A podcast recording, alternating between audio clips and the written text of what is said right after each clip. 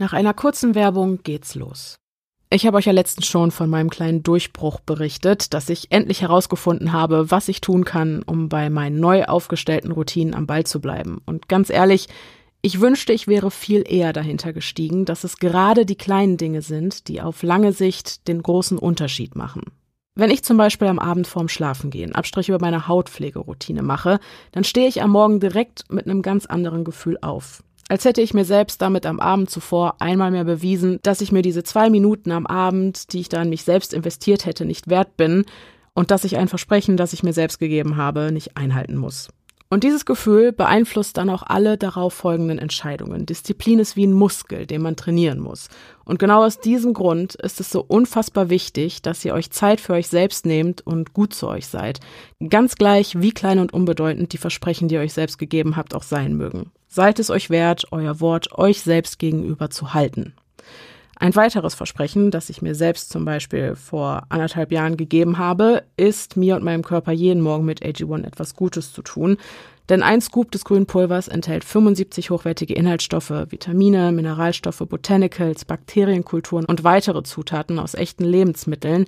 Und dieser kleine, aber feine Teil meiner Morgenroutine erinnert mich jeden Tag aufs Neue daran, gut auf meinen Körper zu achten. Natürlich ersetzt AG1 keine gesunde und ausgewogene Ernährung, aber es ergänzt sie und unterstützt Immunsystem, Energiestoffwechsel, Muskelerholung, die geistige Fitness und vieles mehr dank Inhaltsstoffen wie Kupfer, Selen und Zink und der Vitamine A, B12, B6 und C.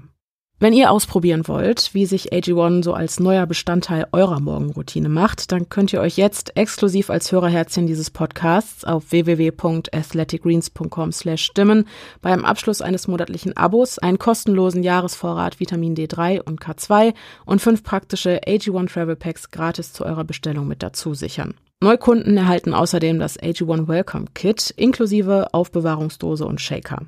Eure Bestellung wird euch ganz entspannt und monatlich frei Haus geliefert. Das Ganze hat allerdings keine Vertragslaufzeit. Ihr erhaltet nämlich jeden Monat eine Abo-Erinnerung und könnt dann entscheiden, ob ihr bei der Routine bleiben, pausieren, kündigen oder den Lieferrhythmus anpassen möchtet. Außerdem gibt es eine 90-Tage-Geld-Zurück-Garantie, mit der ihr AG1 drei Monate lang komplett risikofrei testen könnt. Alle Infos zu dem Angebot findet ihr auch nochmal in den Show Notes und der Folgenbeschreibung. Wir bedanken uns bei AG1 und euch wünschen wir viel Spaß beim Hören.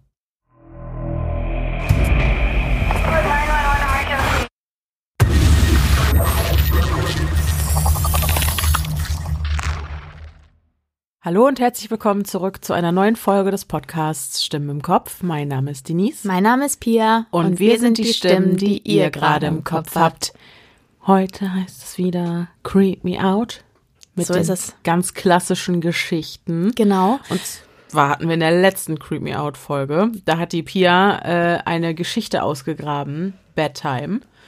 Und, äh, die ist auf Begeisterung gestoßen. Genau, die ist auf Begeisterung gestoßen. Und es ist ja ein Mehrteiler. Fünf Teile gibt es an der Zahl. Wir haben erst gedacht, das wären nur drei. Ja. Und sind dann nochmal heftig überrascht worden. Genau. Also wir haben gelogen. Es sind fünf Teile. Das bedeutet, dass es diese Creep Me Out Folge, Teil 2 und Teil 3 gibt. Und nächste Teil 4 und 5. So ist es. So. Und also jetzt wieder die große die erste Frage. Serie hier in Stimmt, das in erste Mal, dass wir ein größeres, ein, ein Blockbuster des Creepypasta-Wikis äh, genau. behandeln, einen mehrteiligen. Yo, äh, du musst anfangen, allein deswegen, ich weiß jetzt gar nicht, wer es letztes Mal war, aber äh, du hast Teil 2. Richtig, Ich genau. habe Teil 3. Genau, wir haben noch ein bisschen rumübersetzt. Genau. Und äh, werden euch jetzt quasi unsere Fassung der übersetzten Geschichte Bedtime präsentieren. Und Sehr gespannt. ich fange an mit Teil 2 und Teil 2 trägt den wunderbaren Titel Die Zeit danach. Nachdem ich hier von den Erlebnissen mit meinem ungebetenen Besucher erzählt hatte, haben mich viele dazu ermutigt, über die Zeit danach zu reden. Ich weiß nicht so recht, ob das eine gute Idee ist, denn ich fühle mich unsicherer, seit ich mein Schweigen gebrochen habe. In den letzten Nächten habe ich nicht sonderlich gut geschlafen. Wie auch immer. Ich lasse mich nicht unterkriegen. Ich werde euch nun erzählen, was in dem neuen Haus passiert ist.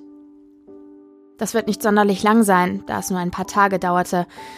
Aber glaubt mir, diese paar Tage waren mehr als genug. Ihr erinnert euch. Nach der Begegnung mit meinem unwillkommenen Besucher zog ich in ein anderes Zimmer in unserem Haus. Dieses war um einiges größer als das vorherige und fühlte sich warm und angenehm an. Ihr kennt das, manche Orte machen einem einfach ein unbehagliches Gefühl. Mein vorheriges Zimmer war so ein Ort, ihr wisst ja warum, aber dieses hier nicht. Glücklicherweise hatte ich hier auch ein neues Bett, ein gewöhnliches Einzelbett. Mein altes Doppelstockbett wurde auseinandergenommen und weggeworfen, was ich nicht gerade schlecht fand, möchte ich anmerken. Ich liebte mein neues Zimmer. Ich genoss den vielen Platz für meine Spielsachen. Ich war glücklich, dass dieser Raum groß genug war, dass ich meine Freunde zum Spielen einladen konnte. Aber am meisten war ich erleichtert, aus diesem seltsam böse erscheinenden Teil des Hauses raus zu sein. In der ersten Nacht schlief ich so tief wie seit langem nicht mehr. Aber natürlich zog ich mein Bett ein ganzes Stück von der Wand weg. Meiner Mutter gegenüber begründete ich das damit, dass meine Freunde und ich die so entstandene Lücke zwischen Bett und Wand zum Verstecken nutzen konnten. Am Morgen nach der ersten Nacht im neuen Zimmer wachte ich also frisch und entspannt wieder auf. Als ich später noch in meinem Bett lag und ein paar meiner Lieblingscartoons auf einem kleinen tragbaren Fernseher schaute, bemerkte ich etwas Seltsames. Der alte dunkelbraune Schaukelstuhl, der in meinem Zimmer stand, türmte sich groß und bedrohlich am Fußende meines Bettes vor mir auf. Er war ausgefranst und abgenutzt. Ein Cousin hatte ihn uns mal als Teil einer Möbelgarnitur geschenkt, aber auch da musste er schon alt gewesen sein. Der Schaukelstuhl an sich war nicht ungewöhnlich. Bislang hatte mich seine Erscheinung auch nie beunruhigt. Merkwürdig war nur, dass ich mir sicher war, dass er am vorherigen Abend noch zur Wand gerichtet gewesen war. Nun im Licht des Tages stand er mit der Sitzfläche zu mir gewandt. Ich nahm an, dass meine Mutter oder mein Vater ihn umgedreht haben mussten, als sie vielleicht nach etwas suchten, was sie dort vergessen hatten, bevor wir die Zimmer getauscht hatten. Damit schob ich den Gedanken beiseite. Die zweite Nacht war nicht ganz so ruhig. Es war so etwa 23 Uhr und ich konnte den Fernseher von der anderen Seite des Hauses hören. Der Raum lag zum Großteil im Dunkeln. Das einzige Licht schien schwach von den Straßenlaternen draußen durch mein Fenster herein. Ich war zufrieden, alles war in Ordnung, bis ich ein leises, unverwechselbares Geräusch hörte. Zuerst dachte ich, es wäre das Geräusch meines eigenen Atems, doch als ich dann für einen kurzen Moment die Luft anhielt, hörte ich das fast schon unhörbare Atmen eines anderen. Es fuhr fort, rhythmisch und pausenlos. Ich lag da, in der Dunkelheit, und da ich mich noch immer von dem Terror, den mir dieses Ding im vorherigen Zimmer bereitet hatte, erholte, war ich vollkommen verängstigt. Das Atmen schien so weit weg und hatte so wenig mit dem Keuchen dieses anderen Wesens zu tun, dass ich ruhig blieb. Außerdem war dieses Geräusch so schwach, dass ich fast schon dachte, ich hätte es mir nur eingebildet. Trotzdem ging ich kein Risiko ein. Ich stieg aus dem Bett, ging durch den Raum und schaltete das Licht an. Das Geräusch war weg. Ich sah auf den alten abgenutzten Schaukelstuhl, der noch auf mein Bett gerichtet war, ging zu ihm und drehte ihn um. Ich hatte keinen wirklichen Grund, das zu tun, aber der Gedanke an etwas, was da drin sitzen und mich im Schlaf beobachten könnte, bereitete mir eine Gänsehaut. In dieser Nacht kehrte das Geräusch nicht mehr zurück und ich kam langsam zur Ruhe. In der dritten Nacht war ich nicht mehr so furchtlos. Ich wachte in der Dunkelheit auf und starrte an die Decke. Es schien so, als würde sie das schwache Licht, das von draußen hereinschimmerte, absorbieren – der Baum vor meinem Fenster wog sich in einer schwachen Brise sanft hin und her und warf seltsame Schatten durch den Raum. Ich hörte nichts bis auf das entfernte permanente Summen des nächtlichen Verkehrs. Gerade als ich langsam wieder einschlief, hörte ich es. Ein Knarren vom Fußende meines Bettes, als würde sich etwas bewegen oder sich mit seinem ganzen Gewicht auf den Boden platzieren. Ich hob meinen Kopf und starrte in die Dunkelheit, doch ich sah nichts Ungewöhnliches. Alles stand an seinem Platz. Ich ließ meinen Blick durch das Zimmer schweifen. Mehrere Comics auf dem Fußboden, ein paar Kartons, die immer noch nicht ausgepackt waren, der Schaukelstuhl, unbewegt, nach wie vor von mir und dem Bett abgewendet. Da war nichts Unheimliches. Als ich dann da im Bett saß und noch überlegte, hörte ich es wieder. Ein leises Knarren, gefolgt von einem Geräusch. Das Geräusch zaghafter Bewegungen. Ich sah wieder durch den Raum. Die verschwommenen Schatten von den Blättern des Baumes vor meinem Fenster schienen nun eine bedrohliche Form anzunehmen. Ich redete mir gut zu. Schließlich gab es immer noch keinen Grund, mir Sorgen zu machen. Ich sah wieder auf den Schaukelstuhl am Ende meines Bettes. Nach wie vor nichts Ungewöhnliches. Oder? Es ist normal, dass das Gehirn eine Weile braucht, um wahren Horror zu erkennen, wenn er sich direkt vor einem befindet. So dauerte es einen Moment, bis ich erkannte, was ich sah. Ja, ich sah auf den alten, abgenutzten Schaukelstuhl in der Dunkelheit, aber ich sah auch auf die Person, die darin saß. In dem schwachen Licht konnte ich nur die Umrisse seines Hinterkopfes ausmachen. Der Rest war von der Rückenlehne des Schaukelstuhls bedeckt. Ich saß bewegungslos da, betete, dass meine Augen sich täuschten. Das leise Knarren, als sich wer auch immer dort saß, in seinem abgenutzten Thron bewegte, jagte mir eine riesige Angst ein. Das war nicht bloß meine Fantasie in der Dunkelheit der Nacht. Die Kreatur im Schaukelstuhl lehnte sich auf die rechte Seite. Ich wusste, was sie vorhatte. Sie drehte sich um, um mich anzusehen. Es war weiterhin schwierig, etwas zu erkennen. In diesem Moment war ich sicher, dass mein Zimmer der dunkelste Ort auf der Welt sein musste. Ich sah etwas, was wie eine Ansammlung langer Finger schien, die sich langsam über die Lehne schob, dann noch eine. Der Raum lag in Stille gehüllt.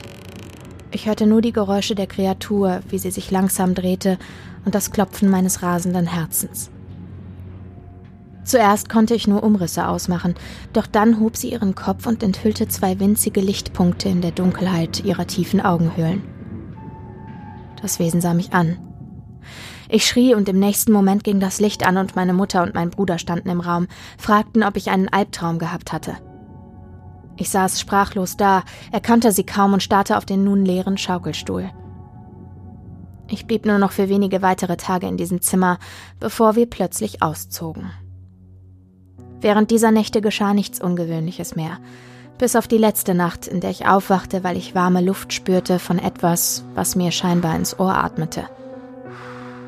Ich sprang aus dem Bett und schlug auf den Lichtschalter. Das Geräusch des langsamen, rhythmischen Atmens von etwas Ungesehenem blieb, lauter als zuvor. Den Rest der Nacht verbrachte ich auf dem Sofa im Wohnzimmer. Zwei Jahre später schlief ich friedlich in meinem Bett in unserem neuen Haus. Es hatte keine weiteren Ereignisse dieser Art gegeben, und ich war sicher, dass, was auch immer mich in unserem alten Haus geplagt hatte, auch dort geblieben und für immer aus meinem Leben verschwunden war. Aber trotz allem blieb mir ein Abschiedsgeschenk. Meine Qualen, und meiner Meinung nach war dieses Ding aus dem Schaukelstuhl nicht dasselbe wie das aus der Wand, hielten noch eine Überraschung für mich bereit. Für einen letzten schrecklichen Moment spürte ich die Präsenz dieser Wesen. Ich lag also zwei Jahre nach unserem letzten Aufeinandertreffen in meinem Bett und schlief tief und fest. Ich war in einem Albtraum gefangen und erleichtert, als ich aufwachte und mich in meinem sicheren, gemütlichen Bett wiederfand.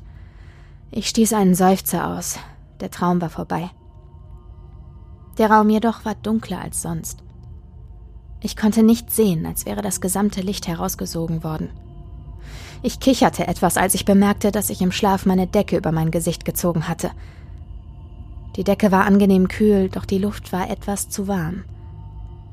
Gerade als ich die Decke wegziehen wollte, hörte ich es.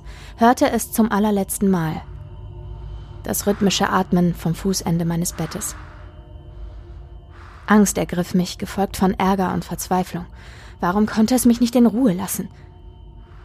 Dann tat ich etwas anderes als bei den Begegnungen zuvor. Ich entschied mich, mit ihm zu reden. Vielleicht wollte mir dieses Ding nichts tun, Vielleicht wusste es nicht, was für eine Angst es mir machte. Als das Atmen lauter wurde und näher kam, begann ich zu weinen. Ich konnte seine Präsenz auf der anderen Seite der Decke spüren, seinen Atem über mir, wie stehende Luft.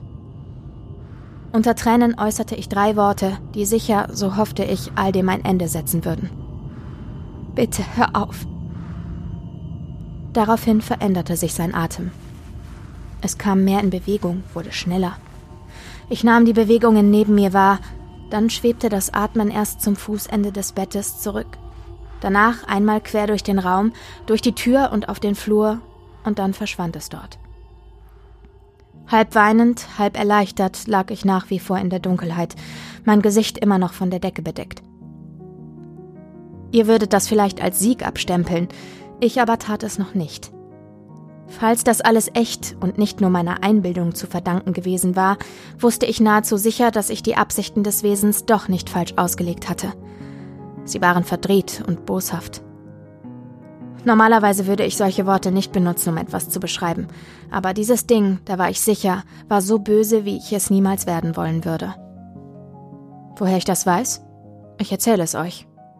Wenige Augenblicke nachdem das Wesen vermeintlich durch den Flur verschwunden war, drückte mir etwas mit großer Kraft die Decke gegen mein Gesicht. Ich spürte, wie eine große Hand mit langen Fingern meinen Kopf umklammerte, die Fingernägel scharf wie Rasierklingen. Irgendwie schaffte ich es, mich aus dem Bett zu rollen und zu fliehen, schreiend aus dem Zimmer zu rennen und meine Familie zu wecken. Man kann es nicht leugnen. Dieses Wesen hatte versucht, mich zu ersticken. Es hatte mich töten wollen. Das war's von meiner Seite. Kurz und schmerzvoll. Ja. Und ich bin sehr gespannt, wie es jetzt weitergeht, weil den Teil, den du dir vorgenommen hast, den kenne ich nämlich nicht. Yes, genau. Und ich glaube, er ist auch ein bisschen länger als. Äh, genau, der ist ein bisschen Geschichte. was länger. Nochmal kurz zu deinem Teil. Also ich habe mich ja auch lange gefragt, okay, warum ist es denn überhaupt böse, wenn es doch bereitwillig das Zimmer verlässt? Aber dann kam der Plotfest am Ende. Habe ich ja auch gedacht. Ich habe auch gedacht, okay, dann mhm. ist es mhm. jetzt weg, haben wir jetzt ein Happy End. Aber wir dachten ja auch bei ne? Teil 1, vielleicht ist es einfach ein bisschen einsam. Aber ja, es richtig. scheint schon It's not good cherry eating nee, mit dem Ding. Nicht so richtig, ne? Ja, ja ich bin gespannt, was ja. du jetzt zu berichten Gucken hast. Gucken wir mal, äh, wie es weitergeht. In Teil 3, der den Titel trägt, Meine Ängste wurden wahr. Vor ein paar Tagen habe ich hier bereits von zwei albtraumhaften Erlebnissen berichtet. Diese beiden Erfahrungsberichte solltet ihr als Grundlage dessen, was ich euch heute erzählen werde, besser im Hinterkopf behalten. Bisher war ich dazu gezwungen zu schweigen, aus Angst, dass mich diese Dinge erneut einholen und mein Leben ins Chaos stürzen. Doch ich habe diese Angst besiegen können, indem ich meine Geschichte mit anderen teilte. Erst dadurch konnte ich diese seltsamen Erlebnisse als das entlarven, was ich glaube, was sie sind. Die Einbildung eines ängstlichen Kindes. Mein ganzes Leben lang hatte ich mich auf Rationalität berufen, die Skepsis als mein ständiger Begleiter. Sie machte mich zu dem, was ich bin. Doch offenbarte sich mir heute Morgen ein Beweis. Ein sicherer physischer Beweis für das, was ich bislang immer für unmöglich gehalten hatte. Ein Beweis, den ich nicht länger ignorieren kann, so war es doch nur allzu auffällig, dass die Tage, nachdem ich mein Schweigen gebrochen hatte, so voller Unglück steckten, dass ich diese Vorkommnisse nicht länger auf konventionelle Erklärungen zurückführen konnte. Nachdem ich von meiner Kindheit berichtet hatte, verfolgte mich ein überwältigendes Gefühl der Unbehaglichkeit. Anfangs schob ich es auf die Angst, die wiederkehrte, nachdem ich durch das Beschreiben dieser traumatisierenden Erlebnisse längst vergessen geglaubte Erinnerung wiederbelebt hatte. Doch die Tage vergingen und das Gefühl des Unbehagens wollte einfach nicht besser werden. So als wäre da noch mehr. Ja, es fühlte sich an wie eine Vorahnung schrecklicher Ereignisse, die ihre Schatten vorauswarfen. Obwohl ich zwar einigermaßen gut schlafen konnte, waren die Nächte kurz. Ich schlief unruhig, wälzte mich von links nach rechts und immer wenn ich am nächsten Morgen schweißnass aufwachte, fühlte ich mich, als hätte ich jahrelang kein Auge zugetan. Dabei gab es keine seltsamen Vorkommnisse, keine nächtlichen Besucher, keine unwillkommenen Bettgenossen und auch kein keuchendes Atmen aus den Wänden. Doch obwohl es keinerlei Anzeichen dafür gab, dass ich nicht alleine im Zimmer war, so plagte mich dennoch ein seltsames Gefühl, nicht allein zu sein. Ich sah, hörte und roch auch nichts Übernatürliches, doch kratzte da etwas schwach am Rande meines Bewusstseins. Etwas war auf dem Weg zu mir. Es kündigte sich bereits an, wie der schwache Lufthauch aus einem U-Bahn-Tunnel, der einem um die Nase weht, bevor der Zug einfährt. Das Eintreffen eines großen Unheils kündigte sich an, überraschend und doch in voller Erwartung. Dieses seltsame Gefühl wuchs mit jedem weiteren Tag, der verging. Es kroch mir unter die Haut und verpflanzte sich in meinem Kopf wie ein Krebsgeschwür. Ich versuchte meine Aufmerksamkeit auf ein paar Schreibprojekte zu richten, meinen Verstand mit anderen Gedanken zu füllen, um den schrecklichen Erinnerungen keinen Raum zu geben, doch es half alles nichts. Meine Angst wuchs und wuchs, bis ich an nichts anderes mehr denken konnte. Ich musste etwas unternehmen. Damals hatte ich an der Universität jahrelang Psychologie studiert, daher wusste ich, dass Angst oft aus dem Gefühl der Kontroll- und Hilflosigkeit heraus entsteht. Die einzige effektive Methode, die Angst loszuwerden, besteht also darin, aktiv zu werden und die Kontrolle zurückzuerlangen. Und genau das hatte ich vor. Das mag jetzt vielleicht erst einmal leichtsinnig und unüberlegt klingen, aber ich plante, zu diesem Ort zurückzukehren. Zurück in das Haus, in dem sich all diese unvergesslichen Geschehnisse ereignet hatten. Mein Gedanke hinter diesem Vorhaben war, mich mit diesen Erinnerungen zu konfrontieren, um mir selbst zu beweisen, dass das alles Unsinn war, dass das, was ich glaubte erlebt zu haben, lediglich der lebhaften Fantasie eines Kindes entsprungen war. Die Fahrt zu meinem alten Zuhause dauerte zwar mehrere Stunden, aber das machte mir nichts aus. Ich war fest entschlossen, voller Zuversicht und aus dem Gefühl, endlich die Kontrolle zurückerlangt zu haben, heraus überraschend gut gelaunt.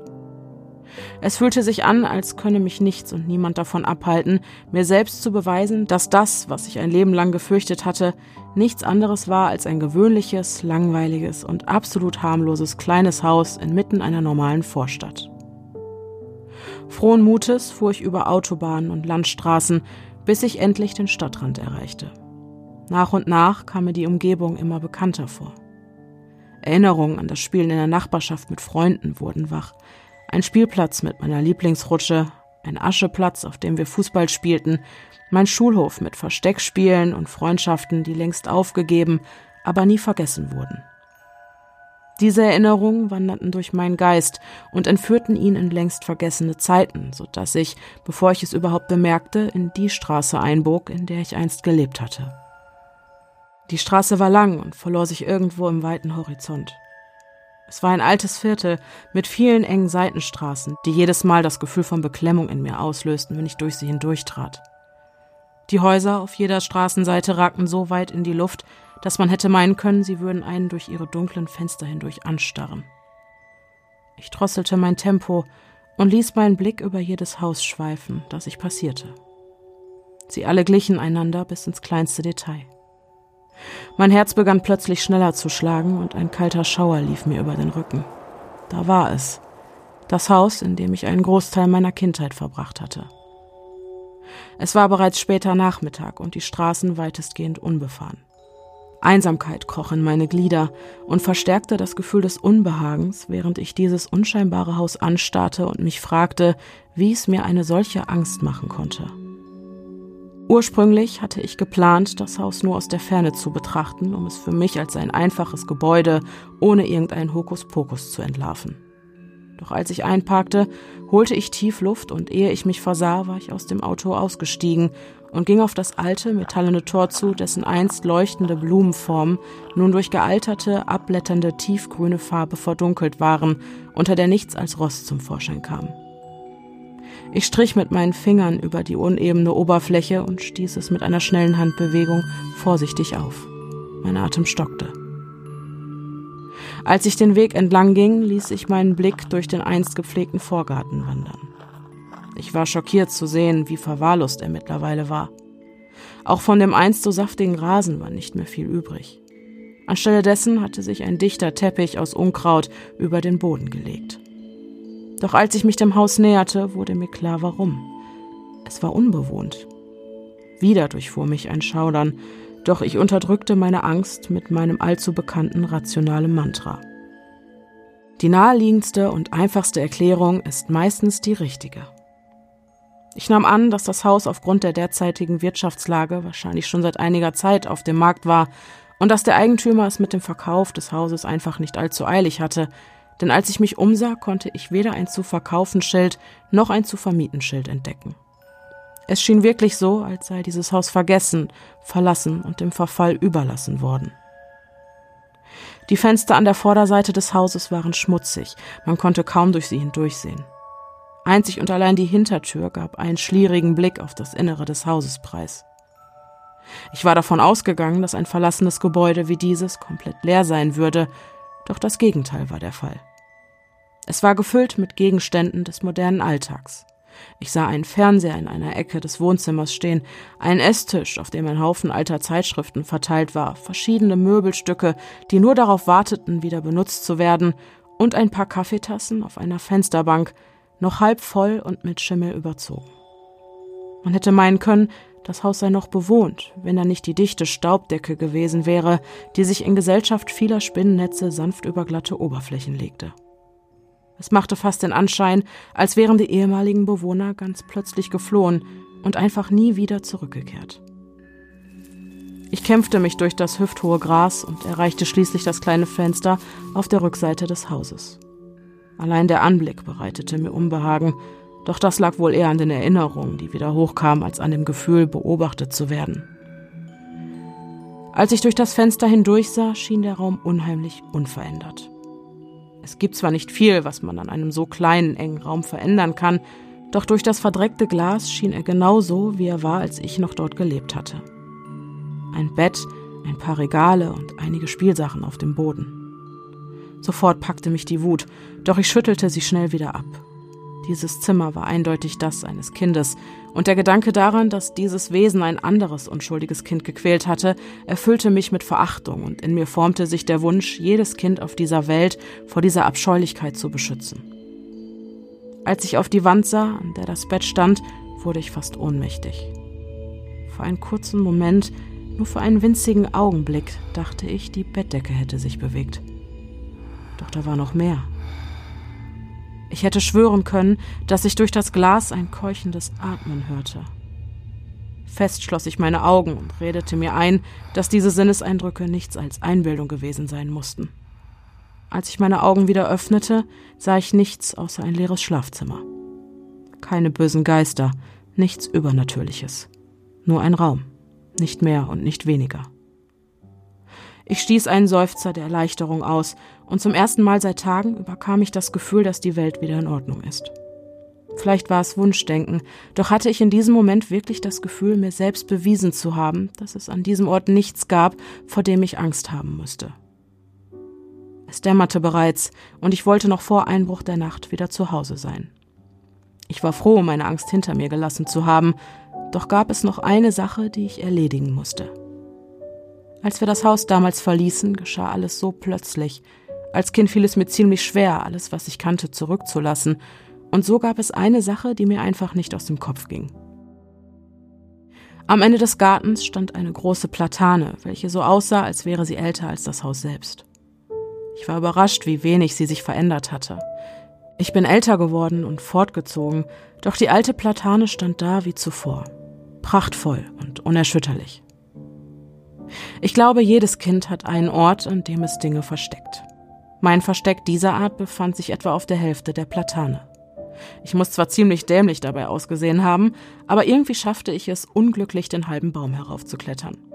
Natürlich hatte sich die Anordnung der Zweige verändert, doch die Erinnerungen an Spiele im Schatten der Äste und an ein kleines Stückchen Welt, das nur mir gehörte, waren klar und deutlich. Es war bemerkenswert, wie viel in all den Jahren letztendlich doch gleich geblieben war.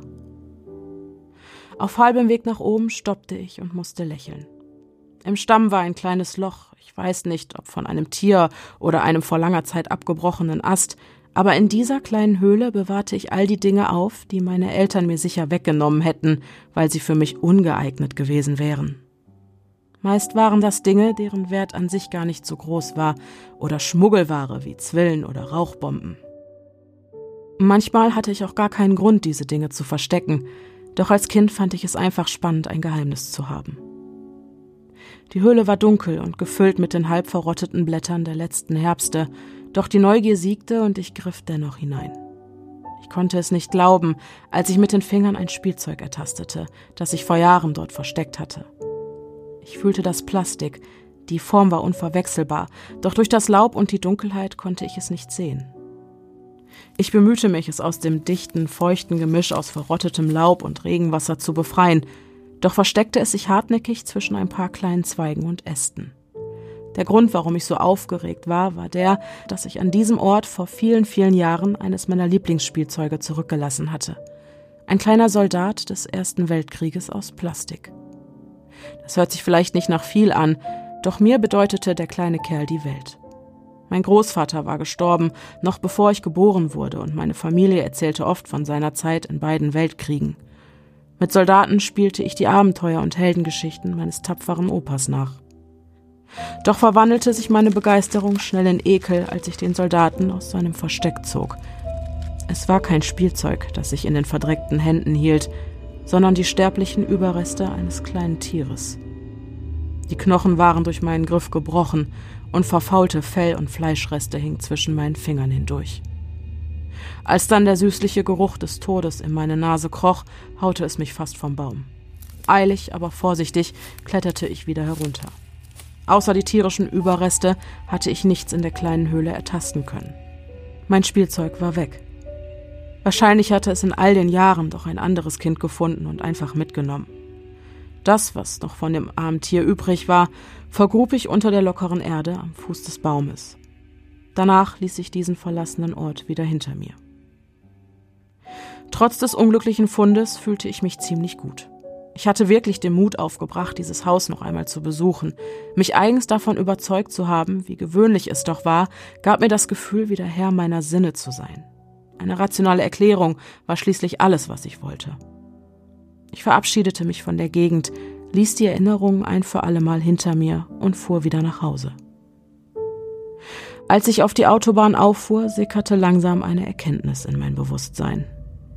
Es war etwas aus dem Unbewussten, Erst ignorierte ich es, dachte, ich bilde es mir nur ein, doch als auch die letzten Sonnenstrahlen hinterm Horizont verschwanden, spürte ich in mir einen unaufhaltsamen Drang wachsen. Ich spürte, dass ich diesem Drang unter allen Umständen folgen musste, da mir sonst etwas Schreckliches passieren würde. Ich wollte nach Hause. Ich beschleunigte und überholte die anderen Autos, dabei sah ich immer wieder in den Rückspiegel, um zu sehen, ob ich verfolgt wurde. Ich musste nach Hause. Ich beschleunigte noch mehr, schaute nur noch in den Rückspiegel, als wäre ich auf der Flucht vor etwas Unsichtbarem. 70, 80, 100 Meilen pro Stunde. Ich raste über den Asphalt, hupte, schrie, während mir der Schweiß von meiner Stirn in die Augen tropfte. Was war hier los?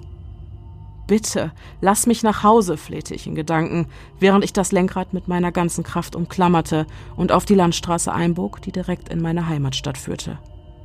Die Straßen waren alt und rissig, alles war verlassen und lag in unheilverkündender Dunkelheit. Ich stellte meine Scheinwerfer auf Fernlicht und atmete erleichtert auf, als ich in der Ferne ein weiteres Licht sah. Diese Angst, die auf der Autobahn Besitz von mir ergriffen hatte, schien weniger zu werden, und trotzdem sah ich noch zu oft in den Rückspiegel. Einfach nur um sicher zu gehen, dass mir auch wirklich niemand folgte. Ein seltsamer Gedanke, zu glauben, dass ich verfolgt werde und dafür andere in Gefahr bringen, verrückt. Und dennoch, verrückt oder nicht, ich hatte den Drang, so schnell wie möglich von dort zu verschwinden. Und obwohl ich es geschafft hatte, meine Gedanken wieder zu kontrollieren, sehnte ich mich auf meinem Heimweg über die verlassenen Straßen nach etwas Vertrautem, nach meinem Zuhause, meinem Bett.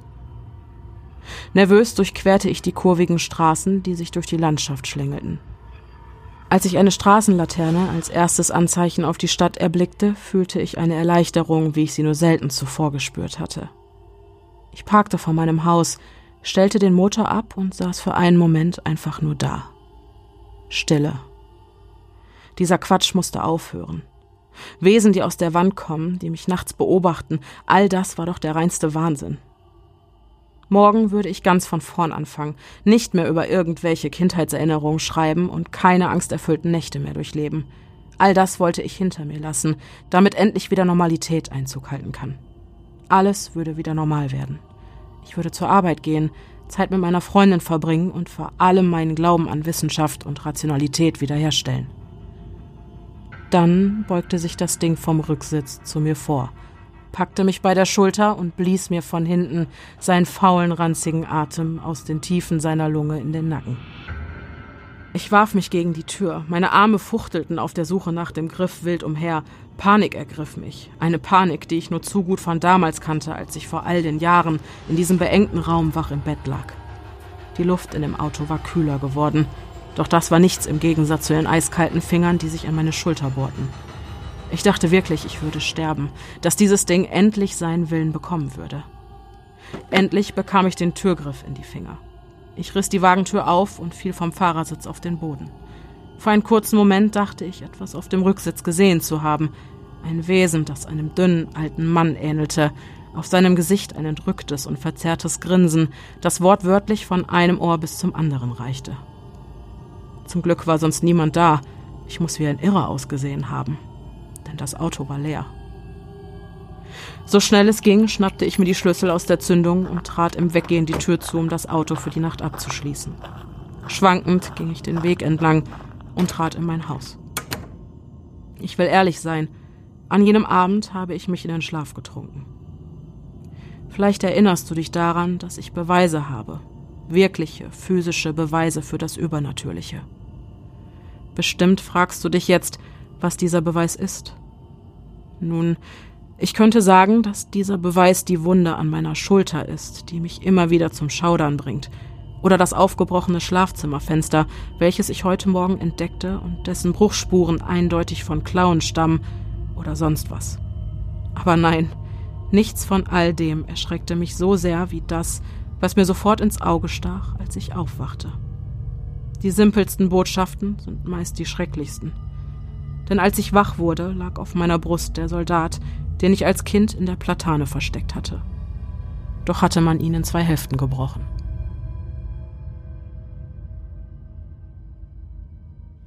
Na, das macht doch Lust auf mehr, liebe Freunde. Fertig. Wow. Also ich möchte. Also ich Entschuldigung. Möchte, Fröschchen.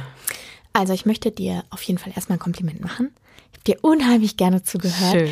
Ich hatte das Gefühl, ähm, du hast das richtig gefühlt, was du gelesen ja, hast. Irgendwie. Natürlich. Ich hatte so richtig so, ich hatte auch eine Wärme irgendwie, obwohl die Geschichte so gruselig mhm. war, aber ich fand es so cozy irgendwie dir es zu lauschen. Es war auch wirklich cozy, es hat sich auch cozy angefühlt. Ja, das hat man lesen, richtig gemerkt. Man, irgendwie. Also gerade, ich bin ehrlich, manchmal, also zum Beispiel die letzte Folge, die ähm, habe ich ja auch schon alleine zum Teil eingesprochen, die organisierte Kriminalitätsfolge.